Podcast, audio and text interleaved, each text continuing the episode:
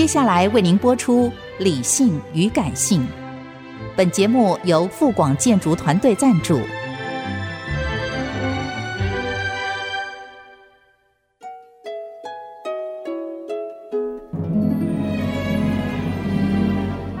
理性与感性不是天平的两端，而是一方向另一方渗透、影响，暂时取得上风的过程。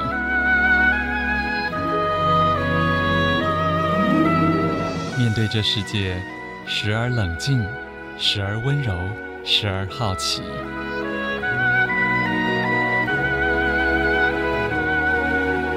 我是陈乐融，陪伴大家一起理性与感性。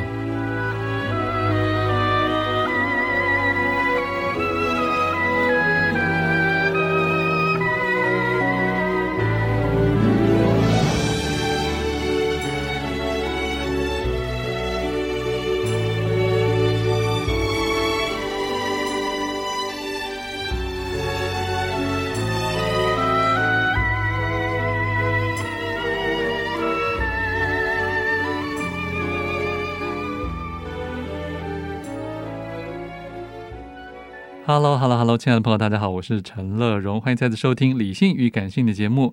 今天上半段一本好书要介绍，来自时报出版的《这才是真实的巴勒斯坦》，副标题是“以色列殖民种族隔离下的抵抗与希望”。这本书的作者王冠云 Cynthia 正在我们的节目现场。冠云你好，你好，大家好。是，这是你的第一本书，对不对？是，这是我第一本书，为你感到高兴。谢谢，谢谢。可之前写了蛮多的专栏。好像都是比较在在国际的视角来关怀一些，也许台湾的朋友不见得那么熟悉的地方。嗯，对对对，嗯哼，嗯，你自己所学是？我自己本身大学是念阿拉伯语文学系跟双修新闻系，嗯，所以我一直都是在传媒啊新闻界工作这样。然后后来出国之后是念跟文化传播比较有关的。嗯哼，现在还在念博士班吗？对对对，我现在还在念博士班。但是很特别的一个 身份是，您的先生是。巴勒斯坦人，对对，所以是先有对巴勒斯坦的兴趣，然后再认识先生，还是因为先生而？哦，我是先对巴勒斯坦有兴趣的，因为我说我大学是念阿拉伯语文学系嘛，嗯、那所以在那时候做了蛮多就是。相关的阅读，但是一直以来都觉得就是在中文书籍的领域没有办法找到太多跟巴勒斯坦相关的、嗯、呃资讯嘛、嗯，所以后来我就是毕业之后就一直很想要做这件事情，就是用中文写跟巴勒斯坦有关的事情，因为我对这块土地很好奇。嗯对，然后我是后来去那边当独立记者之后才认识我先生。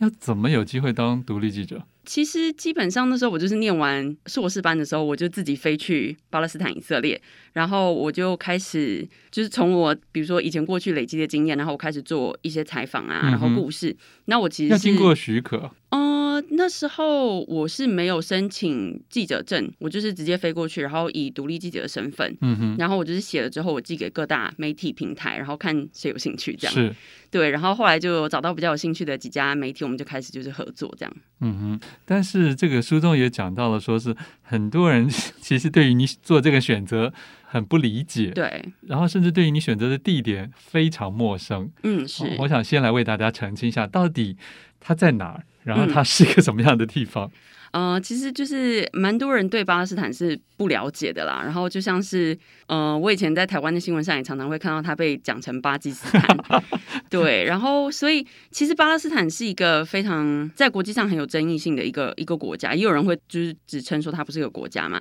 那大家其实如果在谷歌地图上打巴勒斯坦的时候，也会搜寻不到哦。它会带你到地名以色列这样子。所以也是一个非常非常有趣的一个现象，当然，当然那是政治角力的原因啦。是，对。然后，所以我那时候想要去巴勒斯坦的时候，其实身边人都很不支持，是因为就是在国际新闻上，你看到有关巴勒斯坦的时候，都会是比如说有流血冲突啊，嗯嗯嗯，然后或者是有所谓战争出现的时候，那大家才会听到巴勒斯坦这个词。所以，就是当我的家人啊，我的朋友啊，都很很不支持，他们就觉得说这很危险啊。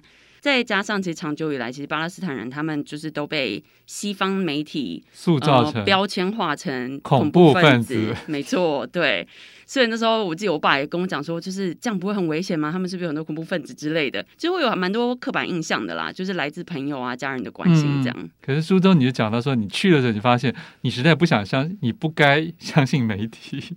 对，就是其实不应该相信媒体，这个只是我讲的一个气话。对，但是呢，其实实际上我的意思是说，其实我们大家都应该对每件事情保持一种开放的角度去是是是是去更了解不同的面向啦。因为每一件史事啊，或是每一个历史上发生的事件，其实都有很多不同的角度跟对，那就是端看你从哪一个角度出发嘛。那我们其实比较习惯跟从小就是被培养，就是比较从一个欧美西方的观点在看这个世界。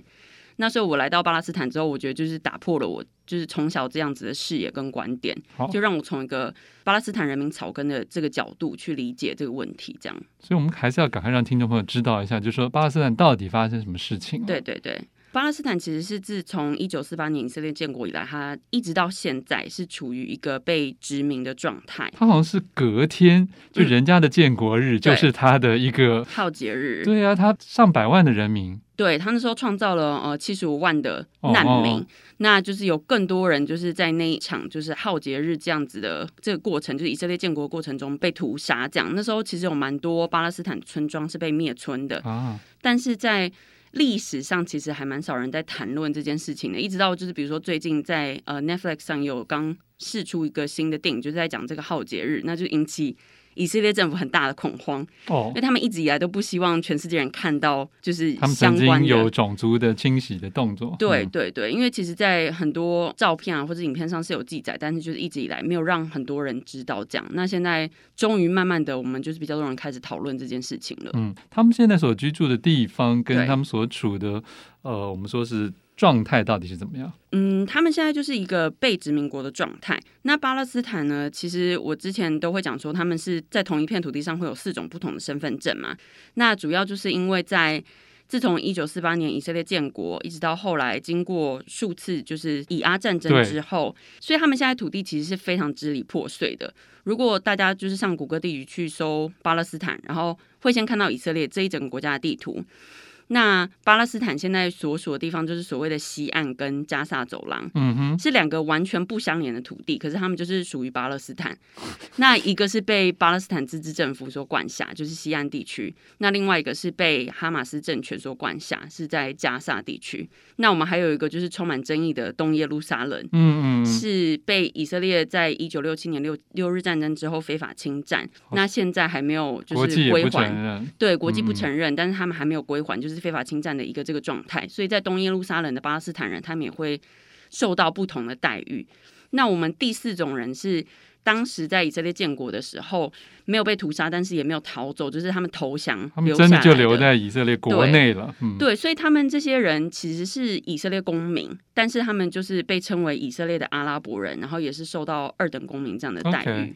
因为他们不是纯净的犹太人的国家里欢迎的，对对。国民，对，因为当初以色列建国是主打西安主义，那西安主义就是要建造一个救犹太人的国家，所以以色列籍的阿拉伯人就是不受欢迎的。嗯哼，好像其实这书中还提到了不少，有很多是散布在世界各地的，是其他的巴勒斯坦人。没错，因为当初离开、被迫逃离家园的那些难民，其实后来很多就是四散到阿拉伯国家各地。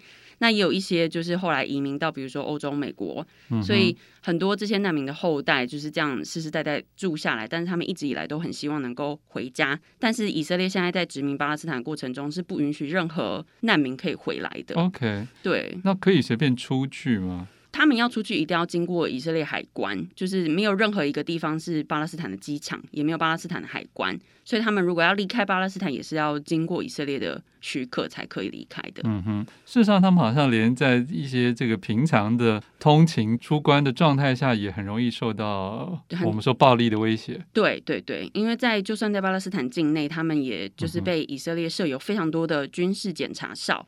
那每一次经过的时候，你都会不知道这一次在军事检查哨会不会受到刁难啊，嗯、或者是会不会有生命的危险，这些都是没有办法预测的。OK，好，我们请作者王冠云休息一会儿，先听一首美秀集团新歌《恋人》。欢迎回来，陈乐融理性与感性站介绍的好书，时报出版的《这才是真实的巴勒斯坦》，副标题是以色列殖民种族隔离下的抵抗与希望。作者王冠云 c y n 在我们的现场，他是独立记者，然后也是台湾极少数深入前线呢、啊，然后甚至也跟这巴勒斯坦人结婚啊、生子的一个非常特别的女生啊。我们继续请冠莹来谈一下，就是在书中你也交了很多当地的朋友，对对，哦，不管是以记者的身份，或者后来是以一个家属的身份，对。然后里面有一段我看到觉得也蛮酸的，就是好像你每次离开的时候，他们都会依依不舍，然后都觉得好像大家不知道什么时候能再见。对，没错。嗯因为对巴勒斯坦来讲，他们对未来没有办法有一个很确切的计划，因为他们一切的计划都有可能因为，比如说跨越检查哨的时候被刁难，或者是被罗织一个无需有的罪名，那就会入狱。所以他们其实对自己的未来是没有办法掌握在自己手中的，因为毕竟他们还是一个被殖民的状态。那同时在加萨的人，他们现在是自从二零零七年之后就呈现一个军事封锁状态，所以在加萨的人民是他们没有办法出来，嗯，我们也没有人可以进去。就像如果是在西岸的话，我们是如果大家想要去西岸，是可以从以色列入境，再到巴勒斯坦。所以你也没有去过加萨走？我没有办法进去，对，因为加萨走廊是军事封锁，所以除了国际救援组织跟国际媒体以外，或者是就是。特殊的媒体，然后申请军事许可证才可以进去，那不然平常普通人是没有办法进去的。那就是加沙人也不能出来，这样。嗯哼。可是这个书中你一讲到他们的希望，对，或是乐观这件事情，我相信也许有些听众会有点纳闷。对，其实我觉得这一点也是当初让我非常被巴勒斯坦吸引的地方。因为我当初就是看到说，怎么会在这么绝望的地方，这群人还这么的乐观？因为已经超过六十年是吧？超过七十年，超过七十年，对，超过七十年被殖民占领，然后也经历过这么多次战争，那他们的生活实在是非常的困苦。这样，但是你去造访巴勒斯坦，或者你认识任何一个巴勒斯坦人的时候，你们都会很讶异，就是他们怎么会这么乐观，然后这么开心？所以我觉得是一个很矛盾也很冲突的一个感受。那我后来跟他们相处这么久之后，我才慢慢开始理解他们这些。乐观跟就是比较开心的这种性格，其实也是因为环境塑造的。因为他们这么绝望的环境中，如果他们不保持乐观、不保持希望的话，其实他们没有办法继续生活下去。要苦中作乐一下。对他们，其实他们是真正相信自己是快乐的，因为他们觉得说，如果你今天不好好的享受生命的话，那你可能明天就没有这个机会了。所以他们其实是很把握当下，然后很享受生命的每一天。这跟宗教有关吗？我觉得这不太是这种，比较比较是环境使然。因为我其实遇到的每个巴勒斯坦人，他们都非常非常的喜欢，就是享受生活啊。然后他们都会告诉你说，就是要好好的把握当下啊，因为毕竟真的，哎，未来对他们无法预测嘛。关于他们可以做什么事情？我说比较开心的是 哦，他们其实老实说，我觉得就是大家可能对巴基斯坦想象比较像是战地的感觉，但是因为我一直强调他们是一个被殖民状态，所以他们其实生活上如果除去比如说在路上会被以色列检查哨刁难啊，然后有可能随时会入狱啊，然后常常会看到坦克车子弹啊，然后随时有生命危险之外呢，他们其实跟我们生活也是蛮像，就是他们也要去上班，也要去上学。对，只是说在那个途中有非常多的危险，这样子。了解。对，所以他们其实平常的乐趣也有蛮多的啊，像是他们他们非常疯足球，嗯，然后也会跟家人团聚，是一件他们还蛮大的一个庆祝的，嗯，就是说，对对对，嗯嗯，然后他们随时随地都会拜访朋友啊之类的，因为对，因为毕竟就是生命无常嘛，所以他们一直很紧密的与家人和朋友保持联系，这样。对，因为这里面。其实我觉得台湾人对以色列应该比较熟悉啊，对，甚至在这几年呃有点兵凶战危的气氛的时候，大家也常常讲到以色列，然后说我们台湾应该要怎么样以色列化呀，要如何说？事实上，我们对以色列旁边这个巴勒斯坦，反而其实他们他们是不是更我我觉得某些程度是不是好像跟台湾的某一些的历史条件有一点点关联，或者至少可以想象的。是我其实常常以巴勒斯坦作为一个例子来跟就是许多台湾人谈，就是我说我们其实有时候虽然两边的人民。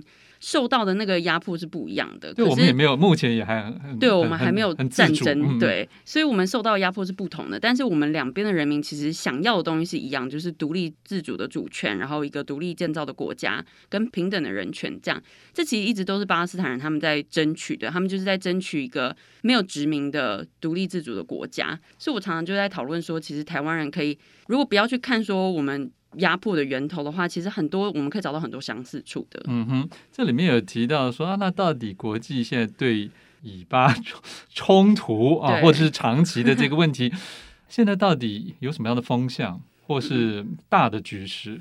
对，其实现在大的局势，大家还是因为美国永远都在挺以色列、啊。对，没错。所以就是巴勒斯坦建国之路很艰辛的一点，就是因为没有到欧美。大国的支持，就是你到人民的去声音的话，就比如说阿拉伯人民啊之类，大家人民都是非常支持巴勒斯坦。可是问题就是，嗯，其实海外的犹太游说团体的力量是非常非常大的，所以像是英国啊、美国这些政客，其实很多时候都不得不倾向以色列，就是因为他们游说团体太强大了。了解，对，就掌握了政经脉络这样子，而且好像又有一个当年的道德制高点，嗯嗯，所以使得他们现在好像可以对别人做出一些。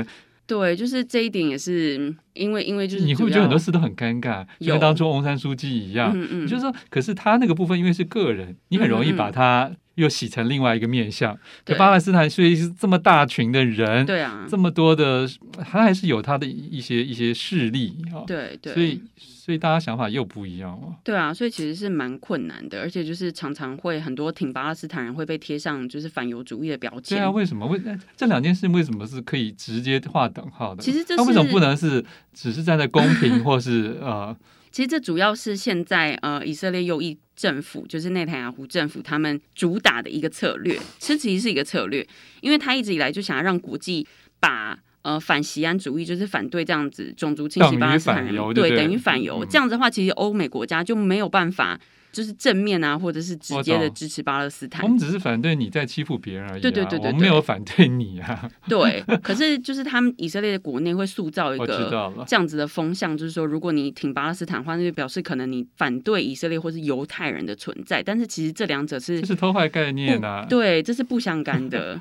这书都有讲到说，也许一般人可以做的一种方法叫 BDS，啊。对对对，这是什么？BDS 就是制裁跟禁止，嗯，就是尽量不要去支。支持以色列在屯垦区所制造的那些产品。那一般人要怎么知道？呃，一般人就可以上 BDS 的那个网站。那 BDS 网站上面会有一个很长的列表，就是列出所有跟以色列犹太屯垦区非法建造屯垦区所制造的工厂有连结的这些公司。嗯，那所以大家就可以透过就是网络上去找这个嗯这个公司的名称的这个清单。就你记忆所及的有比较有名的吗？其实蛮有名的是在国外的，比如说星巴克。对，可是像是星巴克，因为其实在各国其实有不一样的直营的状态啦，所以所以也不是说每一国的星巴克都是这样，所以就是可能每一国都要就是自己上上网站去查。但是比如说我们在美加的时候，我们就会讲星巴克就是其中一个，然后还有可口可乐公司。哦哟，对，这都是一些大公司。还有呃，蛮有名的是那个摩洛哥悠游。